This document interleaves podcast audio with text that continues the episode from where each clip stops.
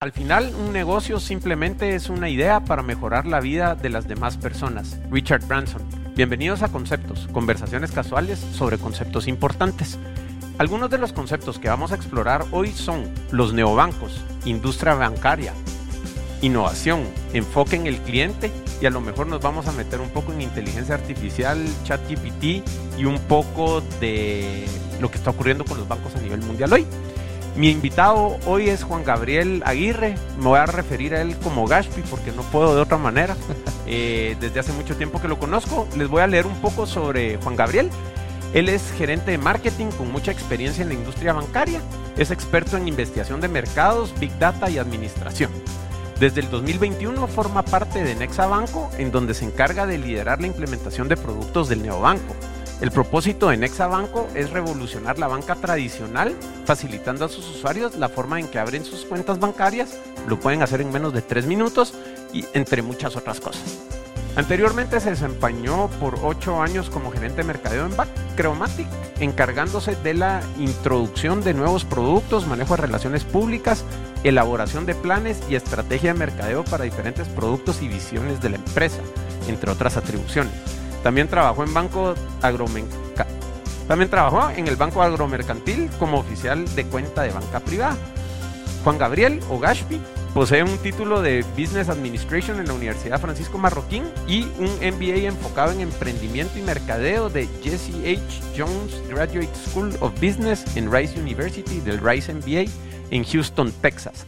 Puchica Gashpi, ¿qué clase de de Resume te estás echando. Bienvenido a Conceptos, ¿cómo estás? Muchas gracias por tenerme aquí, Manolo. Ahora que vos me introdujiste, yo introduzco nuestra relación, si querés, rapidísimo. Porfa. Eh, siento que ya son 15 o 18 años que te conozco. Eh, con Manolo hemos sido amigos, hemos entrado en proyectos juntos, hemos tenido relaciones de cliente-proveedor y de proveedor-cliente. Es Entonces, correcto. la verdad que esta va a ser una plática muy interesante para mí también. Sí, y, bueno, para ustedes, eh, abróchense los cinturones. Eh, con el Gashpi, pues cuando nos juntamos, las conversaciones se dan por todos lados y es una persona que sabe mucho de quien eh, me gusta aprender, así que sin nada más que esperar, entrémosle pues. Eh, vamos a, ver y fíjate que aunque nos conocemos de tanto tiempo, me gustaría saber un poco acerca de tu niñez. ¿Y cuándo fue la primera vez que te diste que tenías, te diste cuenta que tenías esta pasión por la data, mercadeo y banca? Porque todo lo analizas. Entonces, eh, un poco de tu, tu, background y... Con gusto. Eh, creo que todos mis amigos que escuchen lo que voy a decir ahorita se van a reír mucho. Pero desde muy chiquito, uno de mis apodos siempre fue Gashpi. Ese siempre ha sido el que predominó. Pero una época a mis amigos les agarró por decirme microchip. Y éramos jóvenes. Eh, y la verdad que como que la tecnología si, siempre fue un como llamado eh, que, que, me interesaba muchísimo. Eh, siempre fui el patojo que entendía fácil la tecnología, eh, ni, te cuento con los papás y los abuelos, yo era el que paraba conectando los VCRs cuando ese tipo de cosas eran complicados. Eh, cuando tuve mi primer Nintendo lo supe instalar en segundos, no necesité las instrucciones. Y, y entonces desde muy pequeño siempre tuve esta afinidad. Eh, mi familia eh, tiene cierta afinidad, tenemos una distribuidora que también distribuye tecnología y entonces siempre tuve este nexo de estar cerca y yo miraba lo que la tecnología facilita la vida de las personas desde muy chiquito y, y siempre he optado por no trabajar duro, sino trabajar más fácil. Y entonces ah. yo siempre he visto cómo la tecnología logra que eso sea así. Y entonces desde muy chiquito empecé a ver cómo implementábamos la tecnología en cada faceta de mi vida. O sea, yo aprendí a usar Excel porque vi que el Excel te facilitaba la vida en el trabajo. Eh, eso tal vez sería un poco. Súper, o sea, a, través de tu vida empezaste a apalancarte de esta maravillosa herramienta que tiene la humanidad, que es la tecnología, para facilitarte la vida. Y, creo que es mucho lo que estás haciendo con tu proyecto actual, que vamos a hablar un poquito después. Creo que mi proyecto actual, que hablaremos en unos momentos, eh, cabal pegó en eso. Eh, pero la verdad te digo, yo, sí ha sido como que una filosofía de vida que he tratado de implementar eh, desde muy pequeño. Hasta en la universidad, muchas veces eh, apalancarte de las herramientas tecnológicas, y ni siquiera te estoy diciendo no hay que ser experto en ninguna, pero saber usarlas paran siendo los skills más importantes. tengo un tío con el que siempre platicamos de educación. Y en la educación yo, yo creo que uno de los skills, y peor ahora con ChatGPT, que ahí hablaremos más tarde, eh, uno de los skills más importantes que los niños tienen que tener ahora no es necesariamente memorizarse las cosas como fue en nuestra época en el colegio, es cómo hacer búsquedas eficientes en Google para encontrar y poder discernir la realidad de las mentiras que a veces uno encuentra online. Y entonces, esos son como los skills que, uno tiene que tratar de inculcar con los hijos y que ojalá los colegios hagan cada día mejor trabajo en inculcar ese tipo de enseñanzas, a diferencia de las enseñanzas tradicionales que nosotros tuvimos. No podría estar más de acuerdo. Eh, lo he mencionado en otros episodios del podcast y, y sí, y, y ayer, bueno, más adelante hablaremos de ChatGPT, pero ayer ya liberaron a los developers el ChatGPT 4.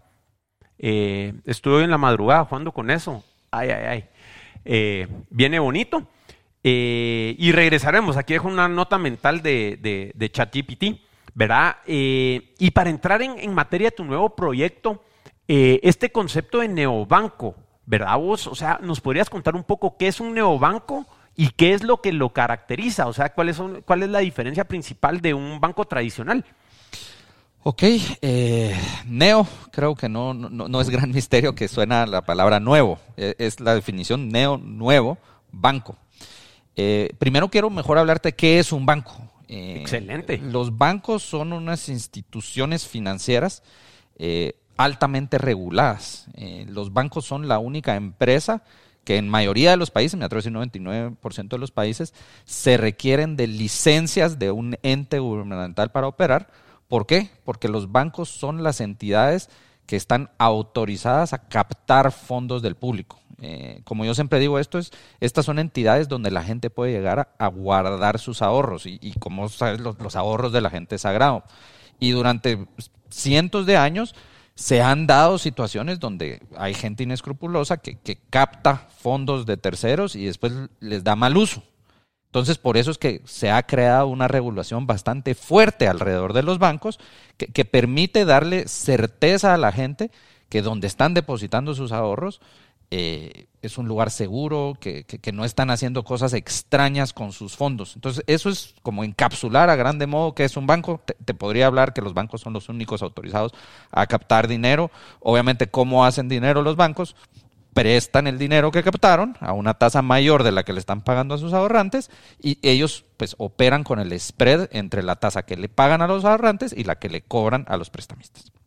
Entonces, eso es básicamente lo que es un banco, pero importante la parte que te acabo de mencionar, que, los bancos son regulados. ¿Por qué? Porque obviamente la estabilidad del sistema financiero es una de las cosas más importantes que un país puede tener, porque si vos tenés una sociedad donde las personas no pueden confiar que sus ahorros van a estar seguros, eh, entramos a situaciones como muy poco óptimas para la economía, porque si la gente no puede confiar que sus ahorros van a estar disponibles para cuando los necesite, pues ¿cuál es la alternativa? Que, todo el mundo esté amasando efectivo y guardándolo en su casa. Sabemos las ineficiencias que ese tipo de cosas traen. Correcto. Ok. Ok, entonces eso, vistazo rapidísimo, ¿qué es un banco? La historia de los bancos en cuatro minutos con el Gaspi. creo que seguro no incluye un montón de cosas, pero creo que toqué los puntos claves. Ajá. Entonces ahora los neobancos son este nuevo concepto que ha estado naciendo eh, relativamente reciente, yo te digo que el concepto ha de tener unos 12, 15 años, que, son bancos de nueva generación. O sea, mayoría de los bancos eh, son instituciones muy tradicionales, algunas tienen cientos años de operar en los países y, son un emblema que todo el mundo conoce, generalmente tienen un edificio grande y obviamente inspiran estos niveles de confianza porque el abuelito usaba este banco, el papá lo usó y entonces uno lo usa y la verdad que el modelo funciona bastante bien pero es un modelo que tiene muchísima regulación y, por eso ver muchos nuevos players en esta industria es relativamente raro en prácticamente todos los países del mundo. Claro.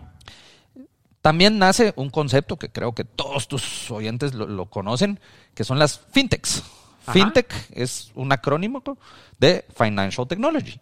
Las fintechs son empresas que empezaron a ver que los bancos sufren de algunas ineficiencias y entonces dicen, a través de la tecnología vamos a ofrecer algunos de los servicios que ofrecen los bancos y los vamos a resolver con tecnología. Y entonces ahí ves eh, un montón de categorías de fintechs que han nacido. Gracias a Dios Guatemala tiene un ecosistema fintech bastante sano, donde algunas eh, se metieron a arreglar temas de pagos y otras se metieron a arreglar eh, temas de cómo pagas tu planilla cómo recibís pagos por tarjeta de crédito en un comercio. O sea, hay un montón de soluciones que ellos a través de la tecnología fueron arreglando muchas veces en alianza con los bancos tradicionales o a través de los rieles de los bancos tradicionales. Entonces, para mí un, neobanco es como que la única empresa que es la unión entre una fintech y un banco. Entonces, tiene todas las ventajas de una fintech, o sea, que es de relativamente eh, nueva procedencia y puede usar tecnologías absolutamente nuevas, pero que también cuenta con una licencia bancaria. Entonces, la unión de un banco con una fintech es lo que estamos llamando neobancos, que son eh, bancos que están naciendo con las tecnologías de hoy en punta y pueden resolver muchas de las cosas que en los bancos tradicionales aún existen ciertas ineficiencias y cuentan con una licencia bancaria y cumplen con toda la regulación, obviamente. Entonces, eso es lo que es un neobanco. Ya. O sea, es, es una fintech autorizada por el ente regulador central de un país para poder operar como banco. Total. Wow, qué, interesante vos. Y bueno, eh, estaba leyendo por ahí, investigando un poco, que una de las principales diferencias eh, que puede percibir un consumidor, pongamos con esto de los neobancos, es que usualmente los neobancos manejan muy pocas agencias o, llegan a operar exclusivamente con tecnología. No sé si es cierto lo que leí o cuál es tu, perspectiva con eso. Ahí mi perspectiva es la siguiente. Em, creo que una de las grandes ineficiencias de los bancos eh, eh, es un tema simplemente que, nacieron antes y entonces el modelo de servir a los clientes era otro. Eh, y en los últimos años, y peor con la pandemia, la gente ya está mucho más acostumbrada a ser servida por el canal digital. Y entonces voy a hacer un énfasis aquí. Entonces, si, si, vos tenías un banco en 1940, 1950, ¿cómo era la única manera de servir a los clientes? O sea, teléfono a duras penas era un canal comunicacional. Montabas una red grande de agencias para que los clientes tuvieran la comodidad de poder visitarte en varios lugares. Y eso funcionó perfectamente para la era. Hoy en día ya no es necesario tener un lugar físico para que la gente pueda llegar a hacer sus transacciones financieras. Entonces, mayoría de los neobancos optan por o no tener red de agencias o tener una red de agencias muy reducida, porque la única necesidad, por lo menos que nosotros en el proyecto que hablaremos en un segundo hemos visto que la gente todavía tiene es el efectivo algún día desaparecerá, pero no creo que va a ser en los próximos años. Entonces la gente todavía necesita efectivo, pero hay varias empresas que ya montaron redes de ATMs que te dispensan efectivo en prácticamente cualquier lugar. Entonces, fuera de eso, un banco no necesita una red de agencias hoy en día para servir a sus clientes con prácticamente todos los productos financieros.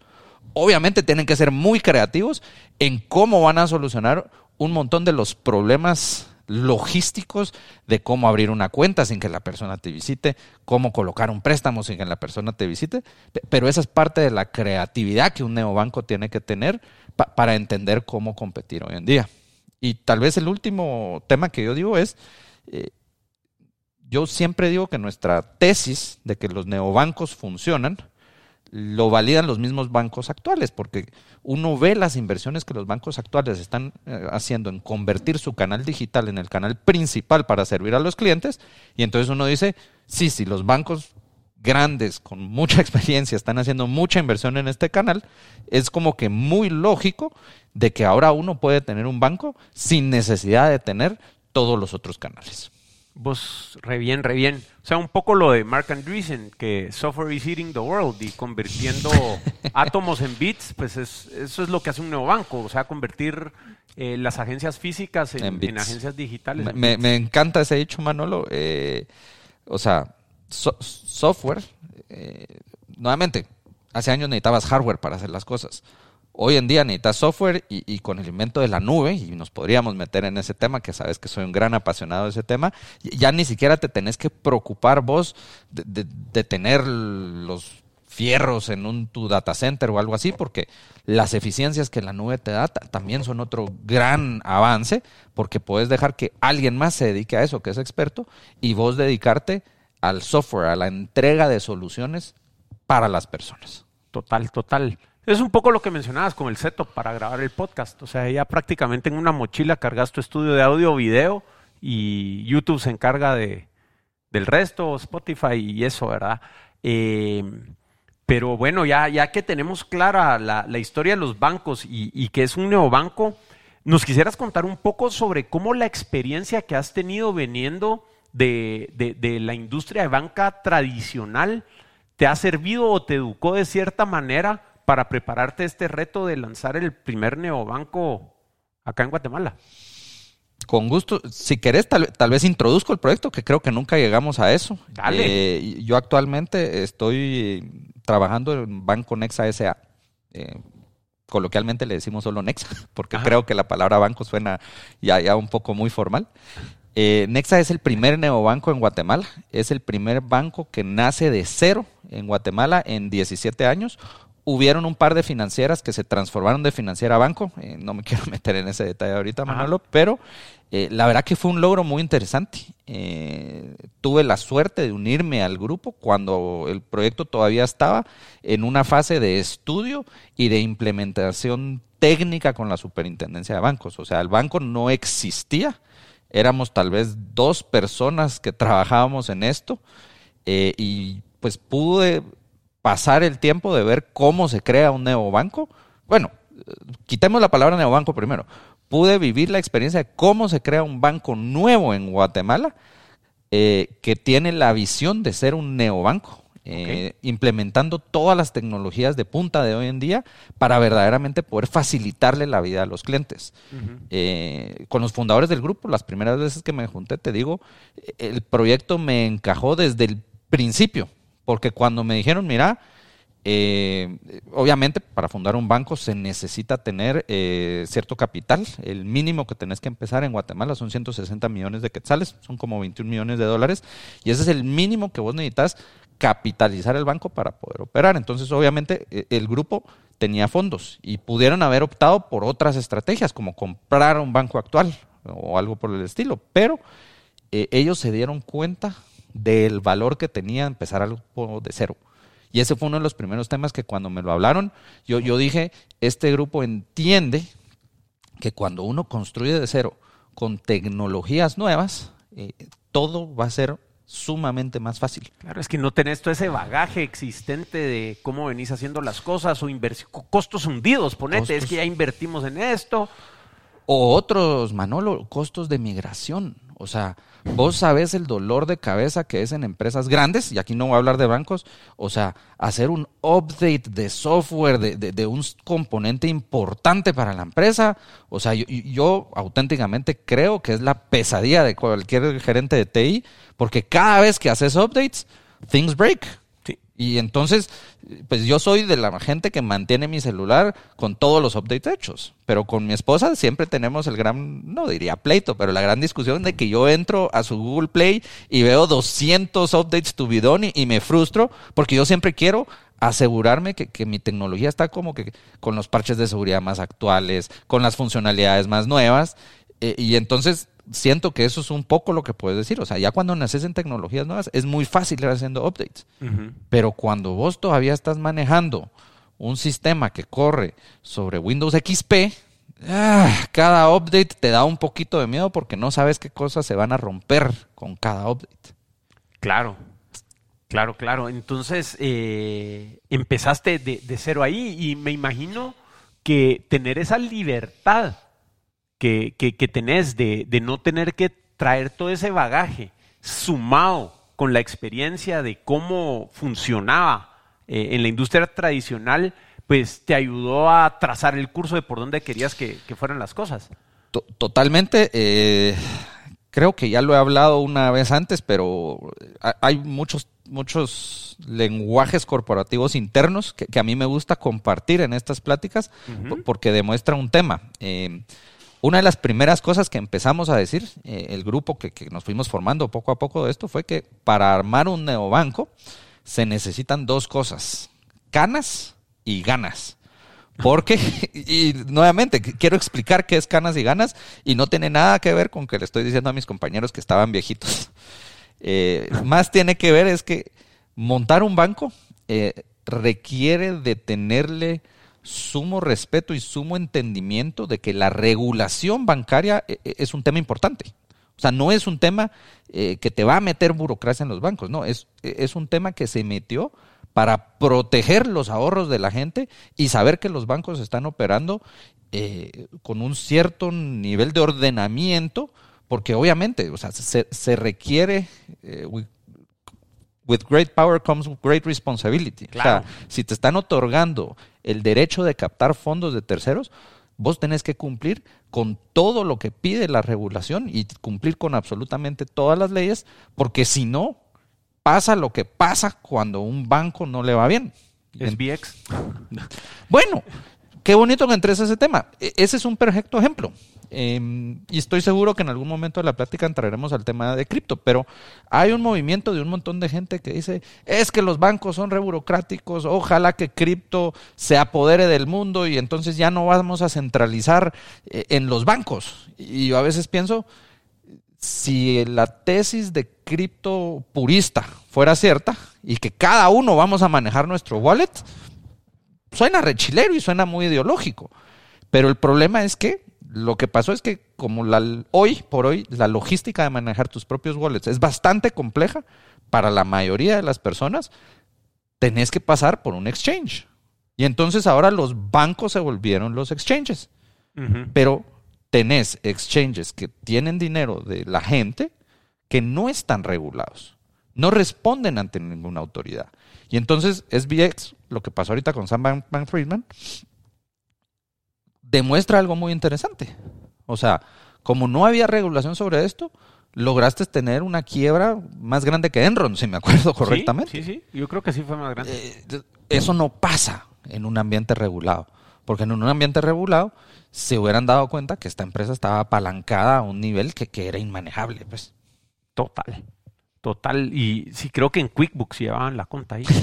Imagínate. Imagínate, una empresa del tamaño de eso eh, en un software que está diseñado para las pequeñas y medianas empresas. Claro, o sea que ponete en, Nexa y en otros bancos de este tipo, en, otros lados, eh, la, la, creatividad tecnológica y las herramientas y estas nuevas experiencias para el usuario siempre tienen como una guiding star, pongamos, la regulación bancaria del país. Ponete, hay que dejarlo claro y, alrededor de eso es que se construye todo. Correcto. Y, lo bonito, tal vez, Manolo, y, parte de las cosas es, eh, como te digo, cuando hablé con este grupo, existía la opción de salir y pongamos una fintech, una fintech seria.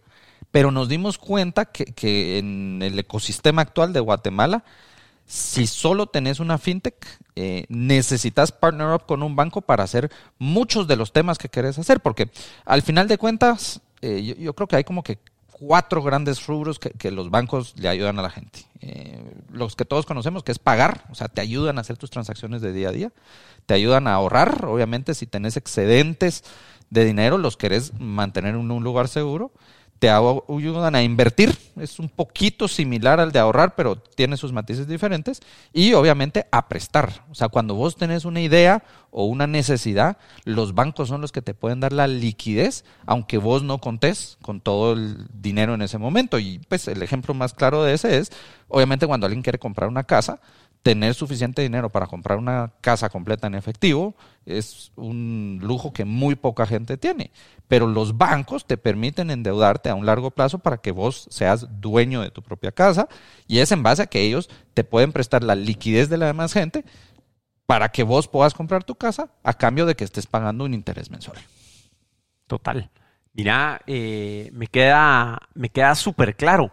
Entonces, eh, ahora que, tenés este guiding light y toda tu experiencia y esa pasión por tecnología y simplificar eh, los procesos y usar esta herramienta, ¿verdad? Para, mejorar la vida de las personas, contanos un poco sobre qué impacto esperás que tenga Nexa en, nuestro mercado, acá en Guatemala, y, cómo ves que pueden llegar a hacer las cosas a través de, esta fusión entre fintech y banco que se llama un nuevo banco. Pues mira, eh, un poco la expectativa, pues obviamente nosotros ahorita queremos crecer en clientes, eh, pero la verdad, eh, la misión por la que nacemos eh, es por facilitarle la vida a las personas. Obviamente, como somos un banco, pues va a ir más alrededor de facilitarles el uso de sus finanzas. Claro. yo en serio creo que Guatemala podríamos gozar de tener menos trámites, menos idas a lugares, menos entregar copia de tu DPI en 400 lugares. Y entonces, solo facilitarle la vida a la gente a través de la tecnología, dándole acceso a una cuenta bancaria, eh, pues uno, eh, la bancarización, creo que es uno de los grandes temas que nosotros podemos aportar. Eh, la última estadística que leí, y le voy a pedir a Mariana que después te pase exactamente cuál era, era que como 46% del país cuenta con una cuenta bancaria, y esto no es del total de la población, esto es de la población que puede tener, optar a una cuenta bancaria, le hace mayores de edad. Entonces, eso es bajo, eso es bajo. Y la prosperidad de una nación es importantísima que la bancarización cada vez sea más alta, porque la bancarización trae muchos spillover effects muy positivos. Eh, obviamente con la bancarización, eh, formalizarte a nivel económico es mucho más fácil, entonces la economía informal decrece a nivel que la bancarización crece. Eh, facilitar pagos, bajar el uso de efectivo es otro de los temas como muy importantes. La gente no realiza que eh, obviamente los criminales, y, voy a ser muy polémico con este comentario, pues en cierta medida trabajan, que por favor nunca le llamemos eso trabajo, pero porque saben de, que hay incentivos, entonces salen y roban y lo que roban es efectivo. Pero si vos bajas el nivel de efectivo que la gente está aportando, los criminales tienen menos incentivo por salir a robar, porque ya, el premio por delinquir ya no es tan grande como el castigo que te agarren. Entonces, Bajar el nivel de efectivo es otro de los rieles grandes que nosotros creemos que podemos empujar. Y solo quiero agregar un paréntesis aquí. No es que nosotros lo vamos a hacer solos. Nosotros sabemos que obviamente ya los bancos estaban invirtiendo en esto. Creemos que nosotros venimos a meter un canchinflín en el ecosistema porque como nosotros no tenemos que adaptarnos a todos los procesos tradicionales y podemos repensar las cosas. Eh, creo que podemos romper el status quo de, un montón de cosas que los bancos tradicionalmente hacían. Y entonces, obviamente, estos rieles van a empezar a fluir más para todo el sistema bancario, no solo para los que van a ser clientes Nexa. Ya. Eh, efectivo, bancarización. Eh, y la otra, Manolo, que para mí siempre es muy importante, es simplicidad en los trámites. Bromeamos a lo interno y creo que vos ya lo experimentaste. Abrir una cuenta en Nexa literalmente toma tres minutos. Sí. Y abrir una cuenta en dólares, o sea, siempre la primera cuenta que te abrimos es una cuenta en quetzales, toma segundos. Pero cuando digo segundos es apachar tres botones. Entonces, abrir una cuenta de ahorro, nosotros les llamamos alcancías. Las alcancías de ahorro que nosotros tenemos son un producto que adrede lo diseñamos ambiguo, solo les llamamos alcancías, porque, y obviamente no es que nosotros lo inventamos, estamos eh, viendo buenas prácticas de otros países, eh, en Estados Unidos y en Europa, e, este tema de money pots ha ayudado que la gente sea mucho más ordenada con sus finanzas, nosotros les llamamos alcancías para traerlo localmente, entonces abrir una alcancía con nosotros, que es otra cuenta separada a tu cuenta principal, es cuestión de segundos, y que la gente escoja cómo usa sus alcancías, les simplifica el uso de sus finanzas. Y voy a dar los tres ejemplos y, curiosamente yo sabía que dos iban a pasar y el tercero ya lo vimos con clientes reales guatemaltecos. Eh, yo soy sumamente ordenado y manejo mi presupuesto asentado y entonces para mí, estas alcancías me facilitaron la vida porque entonces ahora yo puedo tener el money pot donde tengo los gastos de la casa, el money pot donde estoy ahorrando para el viaje, el money pot o la alcancía donde tengo cosas específicas, ¿cómo es? Eh, ahorros que están especificados para un uso particular. Eh, mi esposa es una entrepreneur y tiene como tres negocios. Ella, como usó sus alcancías, ella abrió tres alcancías y en cada una de las alcancías mantiene cada uno de sus emprendimientos. Sí, pues. Eh, y lo que estamos notando, obviamente, hay un tercer grupo de personas que está abriendo varias alcancías y tienen ahorros específicos, pero solo son ahorros, porque siguen manejando sus gastos desde la cuenta principal. Ajá. Tienen ahorros específicos para tres o cuatro diferentes sueños. Entonces, hemos visto clientes que tienen su ahorro para el viaje, para el carro, y no me acuerdo ahorita el nombre del tercero, pero, pero eran como que sueños bien específicos. Y cada semana empiezan a pasar montos específicos a cada una de esas cuentas. Entonces, ordena, ayudar a la gente a ordenar sus finanzas, que, que lastimosamente, y creo que con vos algún día lo platicamos, hablar de finanzas siempre es tabú. Eh, no, no es una conversación que uno toma con sus amigos, mira, y cómo te organizas. Y, y yo creo que no debería ser tan tabú, pero lo que sí es, debería ser más fácil. O sea, si yo necesito dos cuentas para poder llevar lo que es de la casa y el ahorro que estoy haciendo, debería ser muy fácil para los clientes hacerlo. Y regresando al punto, que no me acuerdo si lo dije al principio, eh, en Nexa es más fácil abrir, sin ser cliente, tu primera cuenta y otras cuentas que ir a los bancos actuales a abrir tu segunda cuenta o tu cuenta en dólares. Vos, qué interesante. Y, y nos podrías explicar a grandes rasgos, yo viví el proceso, pero por si alguien nos está oyendo, eh, ¿cómo es el proceso para abrir una cuenta? O sea, ¿cómo, cómo funciona? Contanos. Con gusto. eh, pues mira, eh, yo, yo recuerdo que al principio, eh, yo, pues obviamente yo vengo de banca, yo tenía las estadísticas muy frescas de cuánto tiempo toma abrir una cuenta bancaria en cada uno. Y la mayoría de los bancos toman, si te va bien en una agencia, en 12, 15 minutos salís con una cuenta bancaria. Y entonces nosotros dijimos, no puede ser, o sea, 12 minutos y aparte el tiempo que te tomó ir. Entonces nos retamos y, y nos pusimos a adrede metas. Reach for the moon, ¿cómo es? Eh, Reach for the moon, reach the... No, re- reach for the stars, reach the moon. Sí. Nos pusimos una meta tan agresiva y dijimos, bueno, tenemos que cambiar cómo es el proceso, porque como nosotros no estamos limitados al proceso natural, eh, no- nos quisimos quitar. Entonces, lo primero que encontrás es que hoy en día es hasta más seguro dejar que un algoritmo, un algoritmo que desarrolló un tercero, por cierto, no fuimos nosotros, eh, dejar que un algoritmo de- determine que si la persona que está abriendo la cuenta es la persona que dice ser. Y, y tenemos varias La herramientas. prueba La- de identidad. la prueba de identidad. Tenemos, la herramienta básicamente es, te pide que le tomes una foto a tu DPI en la parte de adelante y de atrás. Eh, esta tecnología es tan buena que automáticamente detecta que no estés tomando una foto de una foto, que el documento no esté alterado. O sea, ellos ya Yo tienen... estuve probando un par de cosas, vos. pues, o sea, Sí, por, se por vale. ejercicio académico. Ejercicio académico se vale, pero te digo, la tecnología es capaz de saber si es foto de foto, si la tapaste con un dedo una esquina. Entonces la tecnología automáticamente nos deja tomarle la parte de adelante y de atrás del documento.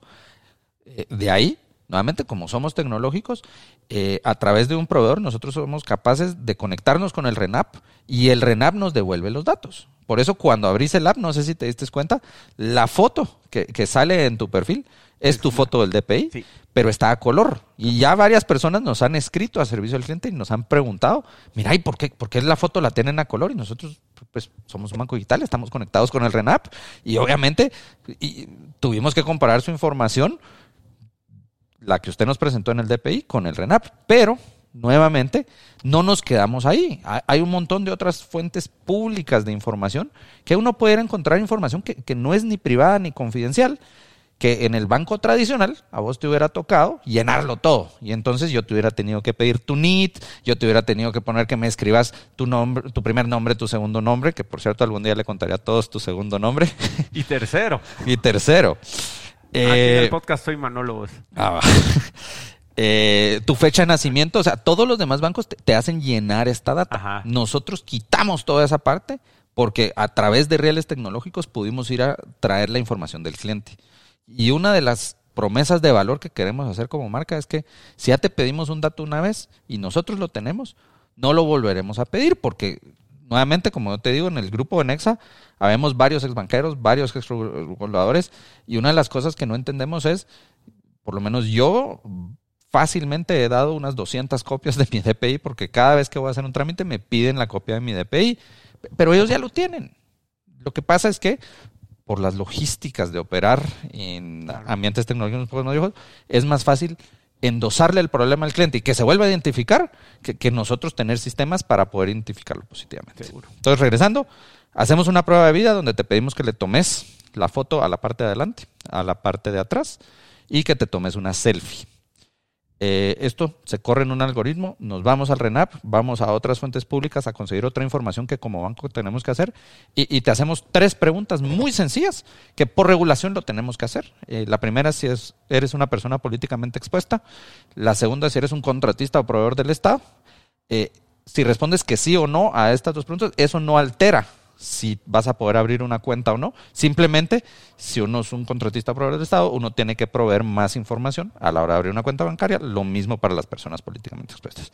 Y la tercera pregunta es lo que a nivel de la industria nosotros conocemos como la pregunta FATCA, pero la pregunta es si uno está sujeto a pagar impuestos en Estados Unidos. Para esas personas nosotros tenemos que hacer eh, una reportería adicional hacia Estados Unidos lo cual en este momento no estamos listos. Esa pregunta ahorita sí es un knockout, eh, pero esperamos que en unos meses ya los clientes que pagan impuestos en Estados Unidos también van a poder abrir cuentas. Ese es todo el proceso. Y ahí queda, ¿verdad? Y ahí quedas con cuenta. Nítido, me gusta un montón lo que decís de que, bueno, ahorita el proceso con, por esta rama no está, pero eso no impide lanzar y poder ir iterando. Y, y te quisiera hacer énfasis que lo que me llamó un montón la atención del proyecto es que mezclas estas dos cosas del, de, lo mejor de ambos mundos, porque puedes estar iterando y haciendo tu MVP sin ser algo eh, inseguro o, cualquier cosa financieramente hablando, porque siempre está la regulación. Entonces tenés este playground donde puedes ir mejorando los servicios constantemente, eh, dándole, me imagino, la tranquilidad a, a todos tus usuarios que siempre está la regulación por atrás. Entonces eso me, parece genial, ¿va? Eh, y, la otra, y creo que me quedé a medio pensamiento y me cambié de tema, Manolo, no terminé de explicar lo de canas y ganas. Entonces, adentro de Nexa siempre decíamos que, se necesitan canas y ganas para abrir un banco nuevo en Guatemala. Las canas nos referimos a toda esta experiencia eh, que, que, el grupo de colaboradores Nexa tenemos de qué implica ser un banco en Guatemala. Y las ganas son todos estos patojos que quieren romper el sistema a través de las nuevas tecnologías y hacer las cosas más fácil. Y entonces cuando combinas a ese grupo de, gente, sale verdaderamente algo mágico, donde haces procesos de crear cuentas en tres minutos sin que la persona te tuvo que visitar. A vos, fenomenal, fenomenal. Y con todo esto de, de, poder ir reduciendo tiempo y optimizando procesos, ¿te parece que regresemos un poco a nuestro amigo ChatGPT? ¿Cómo es que se llama allá dentro del banco? ¿Cómo le dicen? Mira, eh, un área, mi área en particular le decimos Hilda. Hilda. La otra le puso Clara. Entonces yo a veces eh, llego y digo, mira, pregúntale a Hilda cómo se hace tal cosa. Entonces ya saben, andale a preguntar a ChatGPT. Pero lo bonito es que adentro de Nexa ya se ha creado una cultura de que los que usan las herramientas tecnológicas para facilitarse la vida y facilitarse el trabajo, porque, porque como yo dije, nuestro objetivo es facilitarle la vida a los clientes, pero también es facilitarnos la vida a nosotros adentro, porque lo último que nosotros queremos caer es en procesos burocráticos que requieran de mucha gente. Y entonces, desde que nació, yo te digo, y con mucha tranquilidad lo digo, sí creo que los colaboradores de Nexa fuimos probablemente de los early, early adopters de ChatGPT, eh, porque nos pareció tan innovador que empezamos a hacerle preguntas hasta que en esa época no era capaz de contestar bien. Pero ahora es muy común que caminas adentro de la oficina y los programadores tienen su ventana de ChatGPT abierta al lado. Eh, la gente de negocio también ya lo empieza a tener al lado, porque incluso, eh, y, yo, yo a veces digo, yo en serio entiendo la gente que le tiene miedo a estas tecnologías, pero yo no comparto ese miedo. Yo verdaderamente miro este miedo como va a multiplicar el trabajo que cada uno podemos hacer. Por supuesto que alguna gente se va a sentir amenazada porque ponete eh, mucho del copy, ahora lo pasas primero por ChatGPT y después vos lo mejoras. Que eso es un tema de mercadeo. Pero lo mismo puede pasar en temas de servicio al cliente. O sea, como ya ChatGPT es capaz de entender el contexto en el que alguien te está hablando, las respuestas solo van a ir mejorando día con día y entre más data le demos, mejores serán las respuestas. Totalmente, totalmente. Con eso de servicio al cliente, pues nosotros también, aparte de que lo usamos acá en, la oficina, eh, Reach, pues el, producto que, tenemos para, ventas en redes sociales, eh, ya, ya se está integrando con ChatGPT de una manera súper interesante. Y, te digo, va tan rápido esto que el ChatGPT 3 creo que les llevó año y medio sacarlo. Y ahora con la ayuda de ChatGPT 3 nació ChatGPT 4, que es 100 veces más poderoso en tres meses. Entonces, eh, lo estaba viendo hoy en la mañana y, algo que te cuento que, están viendo está tan poderoso para leer los contextos que una de las funcionalidades que están prometiendo es eh, poderlo utilizar para control de fraudes. Yo no había pensado en eso, pero que, ya puede detectar fraudes, Hilda. Entonces es, algo interesante que, creo que en, en, ambas de nuestras áreas pues va a ser bien, bien importante. Y ponete, ¿cómo ves esto de ChatGPT cambiando un poco a un tono más personal con, tus hijos y en la familia? Eh, creo que lo platicamos la vez pasada que almorzamos un poco. ¿Cómo, cómo ves eso? Mira, eh, yo lo veo fascinante. Obviamente, cuando pienso en mis hijas, pienso en las cosas malas que esto puede traer y obviamente uno se preocupa. Pero yo siempre creo que toda esta tecnología, eh, toda la vida me atrevo a decir, la gente ha tenido temor por lo que viene y, siempre ha resultado ser una experiencia transformadora positiva para las sociedades. Obviamente habrán missteps en el camino, eh, pero yo auténticamente siento que mis hijas van a gozar de un mundo bastante diferente. Eh, en nuestra época, pues todavía empezamos con los enciclopedias en carta a la hora de la educación. Ya cuando empezó la Encarta 94, que era en un CD, era revolucionario porque ya solo typeabas, ya no era ir a jalar el libro. Eh, yo ya no viví la, época de Wikipedia, por decirlo así. Y esta es nuevamente otra transición en cómo podés salir a buscar información. ¿Que hay riesgos de, que se confunda ChatGPT? Sí. Pero salir a buscar información, eh, y vos que tenés un hijo un poco más grande que las mías, la cantidad de preguntas y la curiosidad que mi hija tiene del mundo, a mí me frustraba no poder decirle, mira mi amor, de eso no sé nada. Y me pregunta a veces unas cosas que uno dice, ¿qué creatividad tienen para preguntar? Y no sé ni qué responder. Y ahora uno, ¿sabes qué? Y podés hacer la pregunta y, tratar de entender el concepto y traducírselos a ellos verdaderamente da una riqueza de información que, yo creo que va a cambiar eh, tanto cómo trabajamos, eh, estoy seguro que va a cambiar la manera en cómo educan. o sea, definitivamente eh, escriba un ensayo de 500 palabras sobre cualquier tema, ya no es un método efectivo de enseñanza, creo yo. Claro. entonces ahora la educación va a tener que ser mucho más de entender conceptos y cómo encontrar la información para entenderlos. Totalmente. Vos ahorita acabo de atar dos, dos conceptos que andaban sueltos por ahí y te quisiera preguntar porque mucha de la discusión alrededor de ChatGPT está basada en el tema de si se debe regular o no la inteligencia artificial y pasamos un buen tiempo hablando de la regulación y la flexibilidad de los neobancos. ¿Qué pensás sobre la, la regulación de la inteligencia artificial? Siento que, al igual que los bancos, los bancos no nacieron regulados. Me estoy retomando a los años 1400, Manolo, y no, sé la época exacta. Eh, y se tuvieron que tener varios tropiezos para que como sociedades decidiéramos poner la regulación. Y, fue algo positivo, porque obviamente eh, cuando se puso, obviamente el sistema bancario moderno que conocemos hoy en día no se podría dar sin toda la regulación que existe pero siento que ChatGPT está en su infancia y aunque lo querás regular, habrá alguien que ahorita lo operará fuera de lo regulado y no sabes que tal vez el modelo no regulado va a aprender más rápido que el modelo regulado. Entonces, yo siempre soy ahorita todavía de, creo que como individuos le tenemos que tener sumo respeto y todavía en tratar de entender bien sus riesgos. Ok. Eh, y creo que llegará un momento donde se tiene que regular en el sentido de, que si vos compartís una información, que, las empresas te digan, mire, la información que usted está eh, compartiendo conmigo en este formulario, en esta conversación, en esto, será usada para entrenar modelos de inteligencia artificial, porque sí creo que va a ser una decisión importante que se la tenés que dejar a las personas.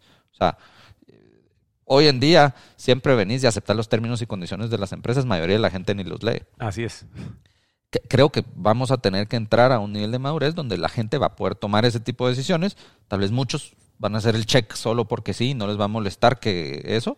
Y habrá otra gente que dice, no, yo no quiero que de esta información ningún modelo de inteligencia artificial lo esté capturando y, lo esté agarrando para usos futuros, que lo interesante es que ni sabemos cuáles son los usos futuros que muchos de estos modelos eh, servirán.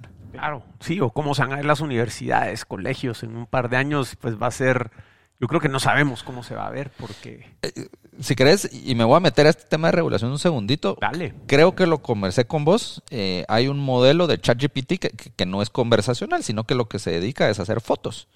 Y en las primeras interacciones del modelo, yo ya me he metido con mi hija y le pido, quiero un hipopótamo vestido de Superman en un bosque y te los... Algunas veces le pega lindo y a veces hace unas cosas así que uno dice, esto sí no está muy bonito. No mires, no mires. Ajá. Pero también le puedes pedir fotos. Y como el modelo fue entrenado en base a un set de fotos, no, no tengo la menor idea de qué tamaño, pero eh, los que somos de mercadeo conocemos que, que, hay varias empresas, eh, voy a nombrar dos, no, es que les esté haciendo patrocinio, pero existe Getty Images y Shutterstock, que son como que las más usadas. Y técnicamente uno debería pagar una licencia, pero hay un montón de gente que simplemente baja la licencia, que todavía tiene el watermark, que dice Getty Images o que dice Shutterstock, y las usa. Y obviamente entonces el modelo fue entrenado con estos dos watermarks. Y entonces eh, este DALI, como se llama, cuando luego le pedías que te generara una foto, ya estaba tan acostumbrado a ver ese watermark que empezó a generar imágenes, generadas por inteligencia artificial y les ponía el watermark porque creía que era muy común ver en estas fotos el watermark. Pues. Entonces, ahí es donde se cachó, uy, aquí hay un tema raro. E incluso estas empresas creo que, quisieron hacer una demanda, creo que no prosperaron, porque querían demandar a ChatGPT porque lo entrenaron sobre las fotos de ellos. Ellos decían, miren, es que nosotros no lo entrenamos adrede sobre las fotos de ustedes, nosotros lo entrenamos sobre un montón de fotos que están en sitios públicos y resulta que un montón de gente deja sus fotos con, el watermark. Sí, igual pasó con, la generación de música, que lo, entrenaron en base a la, música disponible en Spotify, Apple Music y todo esto, y decían, bueno, pero y, puchica, eh, ustedes están robando esto para entrenar el modelo. Pero lo que pasa es que ellos pagaron sus 9.99 por Spotify, ponete. Yo como músico, o aquel como músico, el Kuzuko, puede venir y, y agarrar y paga sus 9.99 y se entrena oyendo la música que está en Spotify. Entonces, ¿cómo es distinto que, que, ChatGPT esté pagando sus 9.99 para entrenarse? Solo que puede aprender más rápido que aquel. Eh, entonces están llegando al tema de que dicen, bueno, pero es que ChatGPT no tiene derechos como persona. Entonces parece que uno de los debates que hay, regulatorios grandes que hay ahora, es de empezarle a atribuir derechos ciudadanos eh, a estos entes bueno, eh, eh no sé. Total, no, no sé si escuchaste. Un modelo como ChatGPT, no sé si es ya ChatGPT, ya es capaz de interpretar la ley eh, estadounidense como que con muchísima precisión. Y hay un caso, y no recuerdo todos los detalles, pero es un caso totalmente intransigente. Es una tontería, creo que es un ticket de speeding. Ajá. Pero está llegando a la Corte Suprema de Justicia. Uno diría, ¿cómo un ticket de speeding está llegando a la Corte Suprema de Justicia? Pero es que ese no es lo que los abogados en este caso están agarrando. Este es un caso donde el cliente voluntariamente está aceptando ser representado solo por el modelo. nuevamente, no sé si es ChatGPT o es otro. Eh, y entonces eso es lo que están tratando de sentar las bases en Estados Unidos, obviamente, porque la ley es un poco diferente allá, pero entonces están elevando un caso a la Corte Suprema de Justicia de, una tontería con tal de que se juzgue si es legítimo que en vez de un abogado te represente, que te represente un, modelo. de inteligencia artificial. Sí. Hoy en la mañana cabal leí que ChatGPT 4 ya consistentemente pasó el examen BAR que es lo que al final determina si puede alguien ejercer ley o no, con un 86% de proficiency, que es bastante más alto que la persona promedio. Entonces, eh, eso va a ser... Por eso, pero y, entonces ahora la pregunta que como sociedad se tendrán que responder, y obviamente en todo el mundo, ¿no? Es, bueno, ¿y es legal que te represente ChatGPT? Lo, lo mismo, o sea, a la hora que tengamos eh, un problema, salgámonos de los problemas éticos, a la hora que la NASA esté calculando una trayectoria para hacer algo eh, y hay una discrepancia entre el modelo de inteligencia artificial y la persona, ¿a quién le haremos caso? Claro. Eh, o sea, hay, un montón de implicaciones que, vienen y nuevamente, ¿cómo te aseguras? Y nuevamente, no, como esto es todo, no, no, hay manera de asegurarse que lo que te dijo es cierto. Eh, porque no sé si vistes, y ya nos meteremos a ese tema, pero cuando Google lanzó su competencia ChatGPT que se llamaba BARD, en la primera pregunta falló y, de, de, una manera muy obvio que todo el mundo se rió. Eh, ¿cómo haces que es, uno, cuáles son los riesgos de que eso suceda? Y después, ¿cómo pasa de que si responde lo suficiente y mayoría de nosotros le creemos eh, algo que era falso? Claro. Claro. Fake news a fake news a granel. Sí, eso, eso puede, puede pasar, ¿verdad? Eh, nosotros, un camino que hemos tomado aquí es mucho lo de Ben Horowitz, de, de PayPal, ¿verdad? Que, que decía él ahí, miren, mucha eh, no, o que era Mark Andreessen, no Horowitz. Eh, el, tema es no tratar de sustituir y quitar a la persona de en medio, sino que darle herramientas para que tome decisiones. Entonces, eh, ponete en Rich, ahora vas a tener un botón donde le puedes dar, manejar objeción, si detectas que hay una objeción, y te dar ciertas opciones. Y puedes escoger una o poner vos la tuya. Entonces, creo yo que un camino en estas etapas iniciales va a ser de tenerlo como un copiloto, como bien le pusieron al de software, que, y, todavía depender mucho del criterio de la persona, pues, para ver por dónde te vas. Yo, yo, y un poquito la, cultura que estamos tratando de instituir adentro de Nexa es exactamente esa. O sea, miren, aprovechenla. Miren lo que hice, prueben sus respuestas, pero obviamente ustedes son los pilotos. Eh, me, encanta, el, el Copilot es otro de los que a mí me encantó, porque uno va escribiendo código y él trata de inferir lo que estás tratando de hacer y de un solo te empieza a llenar todas las líneas de código. Sí, eh, en conceptos.blog diagonal nexa va a quedar todo lo de este eh, ahí van a poder encontrar los links, los datos que, nos ofreció el Gashpi. Y también les voy a poner un link al video que salió hoy temprano de el, CEO de, de, ChatGPT haciendo un demo para desarrolladores de ChatGPT 4, que eh, hacen un bot para Discord ahí y está así, te va a fascinar vos, porque eh, creo que le están poniendo a personas que están en el área de mercadeo mucha disponibilidad de creación técnica, ¿verdad? Entonces se va a poner bien interesante. Y aprovechando que te tengo aquí, eh, he leído cambiando radicalmente de rumbo eh, he leído un poco sobre lo que pasó con Silicon Valley Bank y, eso allá. No sé si vos estás al tanto, ¿sabes algo que quisieras compartirnos o...? Pues mira, como buen banquero sigo las noticias bancarias de todo el mundo eh, y obviamente uno sigue este tipo de noticias más porque obviamente nosotros teniendo un banco nuevo en Guatemala, sabes de que va a haber cierto público que, que obviamente estos son temas complejos, que, va a tratar de hacer asociaciones. Eh, por el momento no las existen. O sea, el sistema bancario estadounidense es totalmente aislado del sistema guatemalteco, que gracias a Dios, y te lo digo, esto yo sí lo digo, la superintendencia de bancos, gracias a esta regulación que te hablé desde el principio, ha mantenido eh, que el sistema bancario guatemalteco sea el más sólido de toda la región latinoamericana. ¿Qué pasó en Silicon Valley Bank? Eh, te voy a lanzar un tema, Manolo, y algunos lo van a entender instantáneo y otros van a decir que fumada esto, pero es un tema que se llama un descalce financiero. Ajá. Entonces, eh, te voy a hablar del descalce más sencillo de entender. Hace de caso que vos ganas dinero en quetzales, pero venís y te decidís endeudar en dólares, porque decís, no, el dólar es más chilero. Y entonces, vos ganas en quetzales, te endeudas en dólares. Ok. ¿Ok? Entonces vos tenés que pagar todos los meses un monto eh, para pagar tu deuda, pero vos ganas quetzales. ¿Qué pasa si el quetzal se empieza a apreciar contra el dólar? Ah, tu deuda en dólares se siente más fácil cada mes pagarle. Vos decís, qué chilero. Ajá. ¿Qué pasa si pasa el inverso? el quetzal se empieza a depreciar contra el dólar. Vos cada vez necesitas más quetzales para comprar dólares. Ah, la gran, ahora tengo que pagar de vuelta más. Y entonces vos tenías ahí lo que se llama un descalce financiero, porque tus ingresos eran en una moneda y tus gastos, gastos eran en otro. Entonces ese es un descalce financiero el más fácil de entender. También existen descalces de tiempo.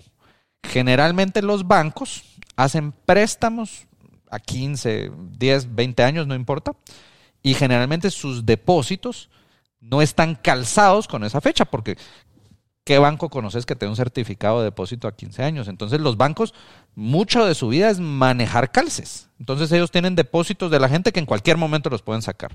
Tienen certificados de depósito de 1 a 5 años, y entonces ellos manejan depósitos calzados a 5 años y obligaciones eh, de 15. Entonces, manejas ese descalce, obviamente, tratás de calzar. Los bancos, mayoría del tiempo, se mantienen muy neutros en moneda, o sea, no, no mantienen descalces de moneda. O sea, si ellos tienen tantos depósitos en dólares, ellos tratan de prestar en esa misma moneda. Y si tienen tantos depósitos en quetzales, tratan de hacer eso. Eh, Silicon Valley Bank pasó lo que se llama un descalce financiero de tiempo. Em, desde el 2008, la crisis del 2008, Estados Unidos empezó en un concepto de apretar muchísimo las tasas de interés. Eso quiere decir que las tasas de interés prácticamente eran cero. Cuando la tasa de interés es prácticamente cero, las empresas tienen muchísimo incentivo por endeudarse, porque pagar el dinero a tasas bajísimas es como muy fácil. Claro, el acceso a capital es barato. Por el acceso a capital es barato. Y, y, por eso ves que hay empresas que no son ni rentables que logran conseguir valuaciones altísimas, porque como el dinero no se está descontando en el tiempo muy alto, vos lográs conseguir valuaciones y, el dinero fluye muy rápido. Eh, con la pandemia y la inflación que se vino, obviamente el ciclo de tasas de interés se empezó a apretar muchísimo. quiere decir que las tasas de interés líder empezaron a subir.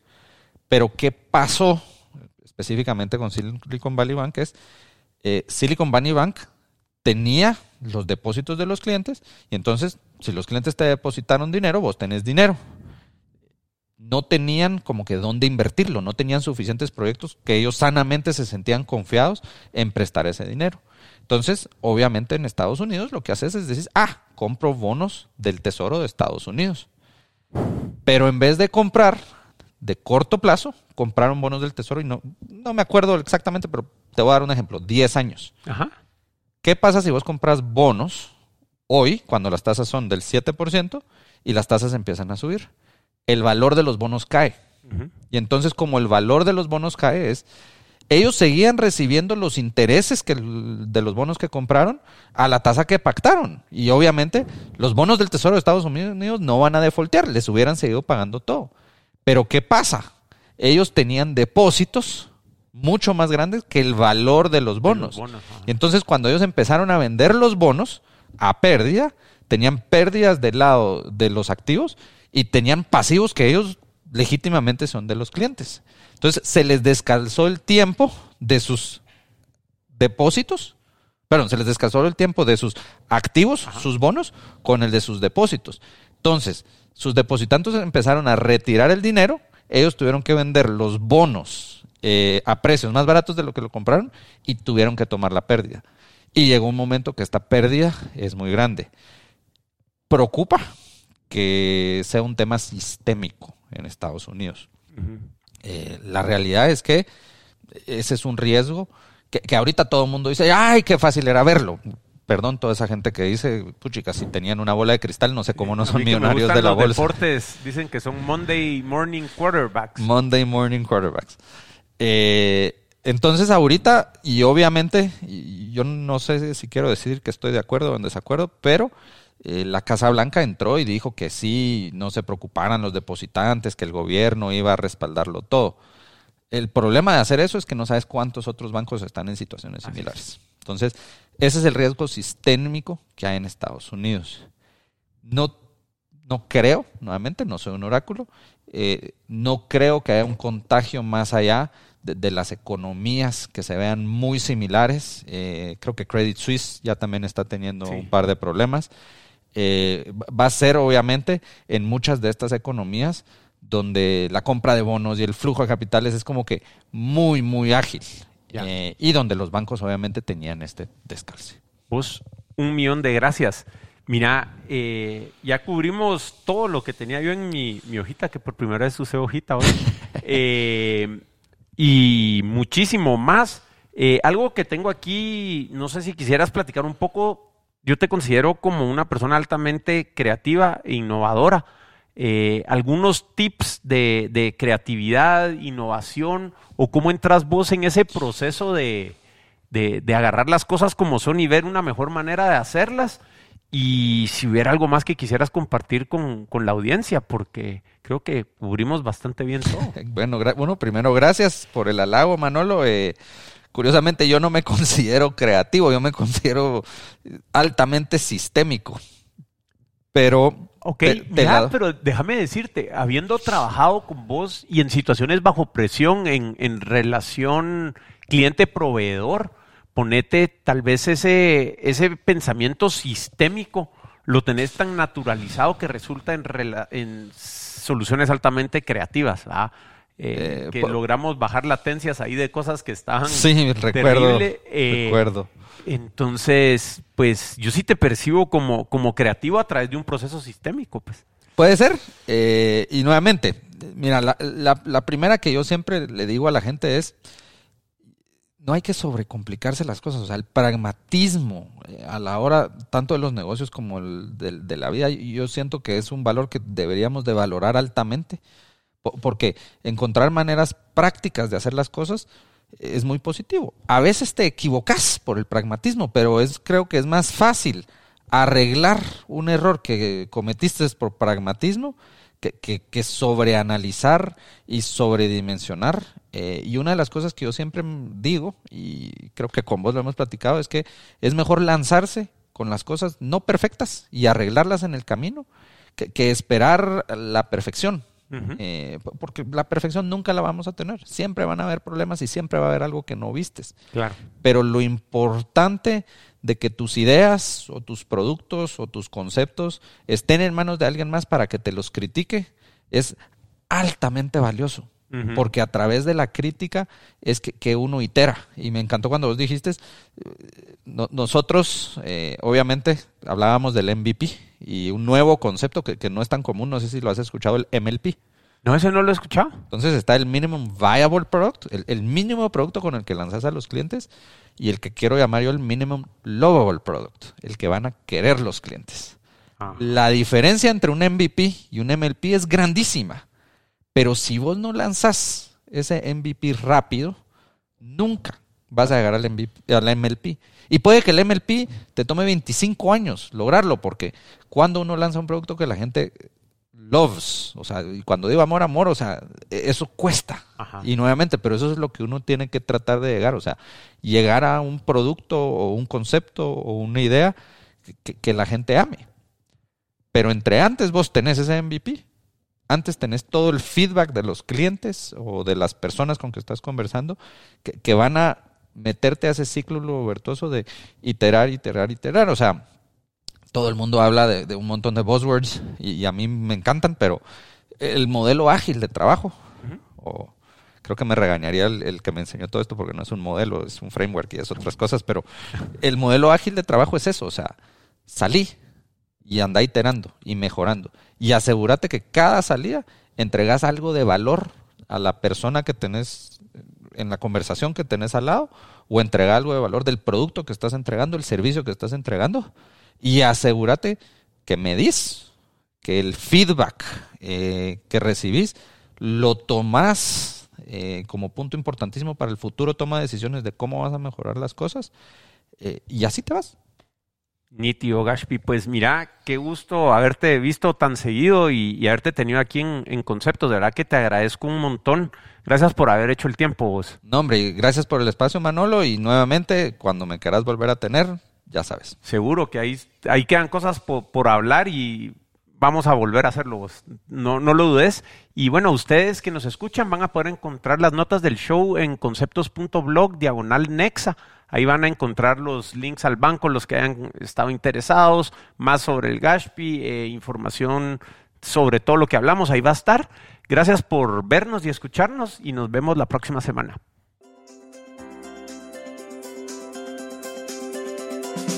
Apreciamos que nos hayas acompañado en este episodio de Conceptos. Si te gustó el contenido, suscríbete o déjanos una reseña en Apple Podcasts, Spotify, Deezer, Overcast o tu app de podcast favorito. No olvides visitar conceptos.blog para unirte a la conversación y aprovechar las notas del show. Para contactarnos, escríbenos en Twitter a arroba conceptospod o envíanos un email a show arroba conceptos.blog. Conceptos es una producción de Ricardo Cuzuco Ortiz, quien también graba, edita y masteriza el podcast. Manolo Álvarez conduce el podcast y conceptualiza todos los episodios. Gracias por escuchar y hasta la próxima.